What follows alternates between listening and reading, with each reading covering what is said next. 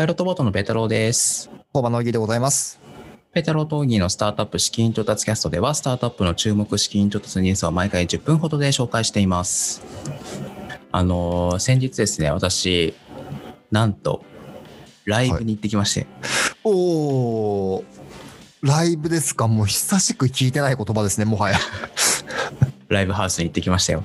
ライブしかもハウスにね、ライブハハウスにねってなんか初めてって気がしますけど、ライブハウスに行ったんですね。ライブハウスに行ってきました。あのー今、東京は緊急事態宣言中でですね、はい。それにもかかわらず行ってきたというところで、まあ別にね、あのライブが禁止されてるわけじゃないですし、まあ飲食店じゃないけど一応8時前に終わってたんで、まあ時間の問題なのかって言われたらあれなんだけど、まあとりあえず行ってきましたと。どうでした？久しぶりのライブは。楽しいよね、率直に。率直に。いや、爆音で音を聞いて、ああ、ナイスもんね。うん聞けるとこがもう。みんなでイエーイとはいかなかったですけど、えええまずステージ上は、まあいつもと変わらず。やってましたという感じで、で、おまあ主に違ったのは客席ですね。まず、まあ僕が行った時はですけど、他の会がどうなのか知らないですけど、あの、まず椅子が置いてありました。あの、丸い腰掛けるような椅子？うんうんうんうんうん簡易的なな椅子がが1メートルか2メートル大きかに並べられていって、で、まあ基本そこにとりあえず座ってろと。で、ただ、ライブが始まってその場で立つのは OK。ね、ソーシャルディスタンス保たれてるんで。で、ただ、声とか出すのは禁止。イエーイみたいな。なるほどな。基本拍手だ。発せられないのか。うん。マスクしてても言葉は発せられないってことですね。そうだよね。わーとかっていうのは。わーとかはなし。で、あとは客入りもやっぱり少なかったですね。ああね。うん。このバンドだったら、まあこの箱このくらいかなみたいなやっぱりありますけど、やっぱ少なかったですね。なるほどな。やってる人もね、テンションとか分かりづらいでしょうね。わーとかないのでね。しかもマスクしてるからね。そうですよね。難しいっちゃ難しいんだろうな。まあでも、いけること自体はすごいね、いいですね。やっぱり安全をね、保って。そうね。あとはライブハウスが、まあ、うちであのオンラインライブの準備とか手伝えるんでそういうプランありますみたいなのをちょっとアピールしたりとかしたりしましたね。そうですね。まあ、あとはなんかアルコール消毒とか、あの、なんか順番待ちみたいなのがあったりとかしましたけど、まあそこは些細なことというか、えー確かにな、クラブでアルコール消毒することってもうこれまでなかったですからね。うん、そうだね。あちこちに置いてありましたね。変わりましたね、それは。まあでもいいことですね。ちょっとずつ回復していきたいですね。でちなみに僕は念のためっていうわけでもないんですけど、あの自主隔離してます。あ、素晴らしいですね。誰にも会わず。うん、まあ別にそういうふうに予定したっていうか、もともとそういう予定だったってだけなんですけど、まあわざわざ予定を入れないようにしてますね。で、まあちょうどよくと言ったらあれなんですけど、今日の資金調達の1件目がですね、あのオンラインライブの話なんですよ。おーなのでそのまま紹介していきたいと思います。えーオンラインライブフェイバー。で、これはスタジオ、今だに読み方が分かってないですけど、エントレ ?E-N-T-R-E で、あの、これスタートアップスタジオなんですよ。あ、そうなんですね。そう。で、スタートアップスタジオをあのご存知ない方のために軽く紹介しておくと、まあ普通はスタートアップって言ったら、まあ一社会社を起こして一つのサービスに集中するっていう形態が多いんですけど、スタートアップスタジオっていうのは、そのなんか親会社みたいなのがあって、その中であのスタートアップをあのバンバカバンバカ起こしていくっていうスタイルですね。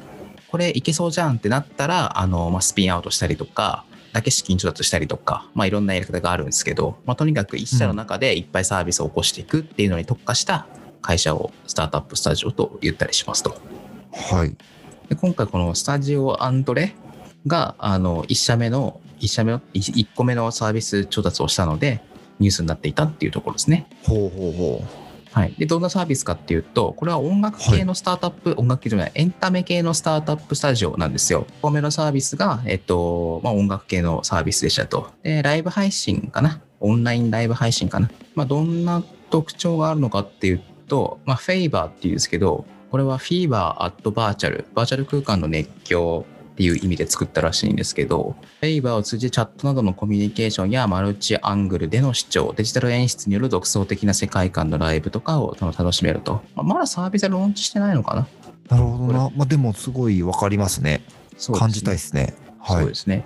まあ、在庫とかい何個かね、あの、オンラインライブのサービスが出てきてますけど、確かにアングル変えたりとかね、できますからね。なんか理屈の上では、あの、まあ、スマホを、じゃあメンバーが5人いたら、そのギターに向けたカメラ、ベースに向けたカメラっていうのをやってって、アングルポチポチって切り替えれば、切り替えられるとかをシステム作れられると、作れると思うんですよね。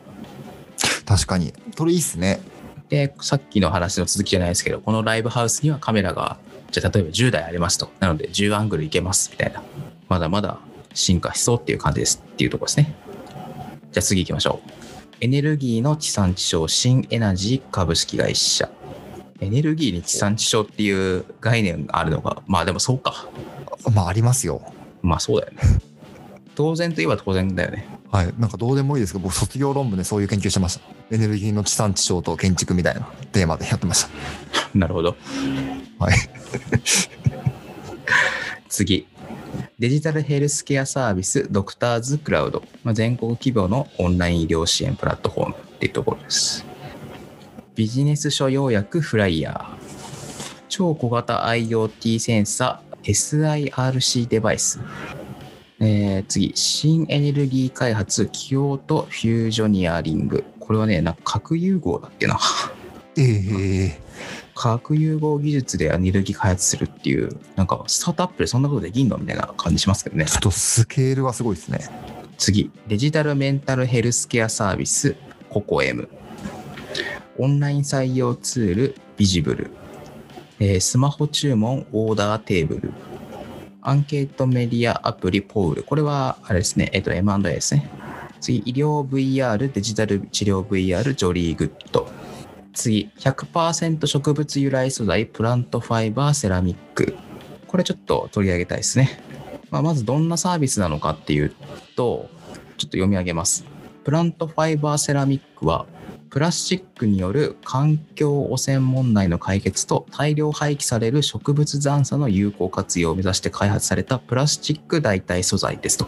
でこのプラントファイバーセラミックは植物繊維を主原料として100%植物由来ですとうんうん。